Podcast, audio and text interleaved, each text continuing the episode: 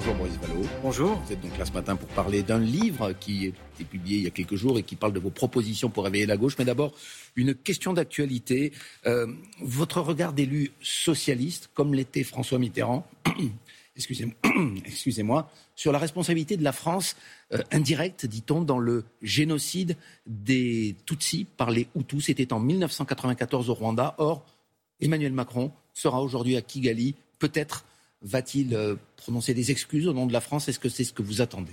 Je ne sais pas ce que dira le président de la République. Ce que je dois dire, c'est que euh, ce travail euh, historique est important, que le travail qui a été fait par la commission présidée par Vincent Duclerc est un travail sérieux, dont les conclusions sont à certains égards graves, et que nous devons regarder la réalité en face. Vous savez, les, les socialistes, ils sont du côté de la justice et de la vérité, et je crois que c'est une position dont il ne faut pas se départir. Donc j'écouterai avec attention ce que dira le président de la République. Mais vous pensez qu'il y a peut-être eu une faute du pouvoir incarné à l'époque par le président socialiste François Mitterrand Il parle d'une responsabilité, une responsabilité politique grave dans le fonctionnement euh, d'une institution. Il y a des questions qui se posent.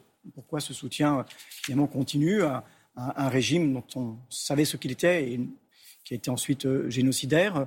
Euh, La question de l'arrestation des génocidaires dans la zone qui avait été démilitarisée. Il y a des questions qui doivent se poser. On a, au Parti socialiste, entamé un travail euh, et je souhaite qu'il se poursuive et que nous en tirions des leçons pour l'avenir. Voilà, c'est important. Alors l'avenir, justement, vous publiez Un esprit de résistance, ce livre où vous expliquez qu'il y a encore une place pour des propositions euh, de gauche dans ce pays. Vous êtes aussi, je le disais, le porte-parole du PS. Est-ce que vous pensez que ces solutions d'avenir, elles peuvent passer euh, par le Parti socialiste? Ça veut dire, est-ce que le PS a encore un avenir lui-même? Oui, sinon je, n'y serais pas. Vous savez, moi, je suis rentré au Parti socialiste il y a un peu plus de 4 ans. Finalement, je suis un jeune militant quand beaucoup en partaient. Pourquoi? Parce que j'ai la conviction qu'en réalité, tant que nous euh, demeurerons dans un euh, modèle économique, social, au pied d'argile, perclus d'inégalités, que nous serons menacés par la crise environnementale qui fait exploser les inégalités par le haut et par le bas, eh bien la gauche et le Parti socialiste auront leur raison d'être. Et c'est le sens de mon engagement et de mon combat à l'Assemblée nationale depuis quatre ans et au Parti socialiste, avec beaucoup d'autres, puisque chaque mois nous proposons un thème euh, et des propositions. Euh, pour l'avenir. Mais dans la réalité, le, le, Parti socialiste, il est plus affaibli que jamais depuis sa création en 1970. Lorsqu'on regarde par exemple les intentions de vote euh, pour 2022 à la présidentielle, quel que soit le candidat, on teste souvent un Hidalgo vous êtes condamné à ce stade à jouer les figurants. Est-ce que ce n'est pas quand même euh, une preuve que l'avenir pour le parti va être très compliqué? L'avenir est il y a des partis qui ont disparu dans l'histoire. L'avenir euh. est toujours compliqué à ceux qui ne l'affrontent pas. Voilà. Et moi, je ne regarde pas quand je roule euh, le bout de mon capot, mais le bout de la route. Et c'est bien ce que on entend, on entend faire en se posant des questions simples. Pour qui nous, nous battons-nous? Quel est le sens de notre engagement? Bah, D'abord pour les plus faibles, les plus vulnérables, ceux qui n'ont que leur travail pour vivre, quand ils ont un travail et quand ils arrivent à en vivre à peu près dignement.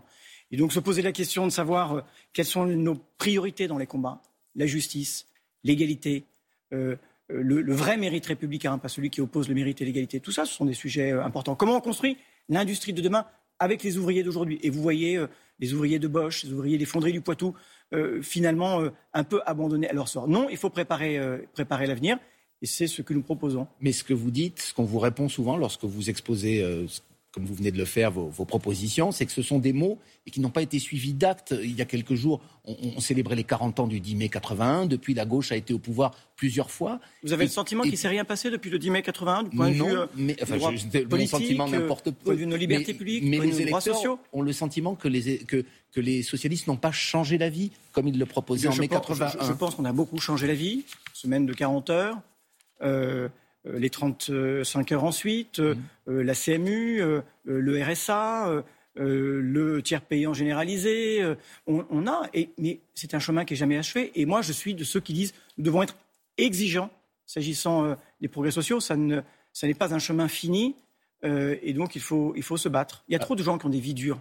Alors pourquoi François Hollande, pour lequel vous avez travaillé à l'Élysée, pense qu'aujourd'hui, le problème de la gauche, euh, c'est qu'elle ne propose rien? Je le cite, il a dit ça il y a quelques Peut-être parce que lui-même ne nous écoute pas assez.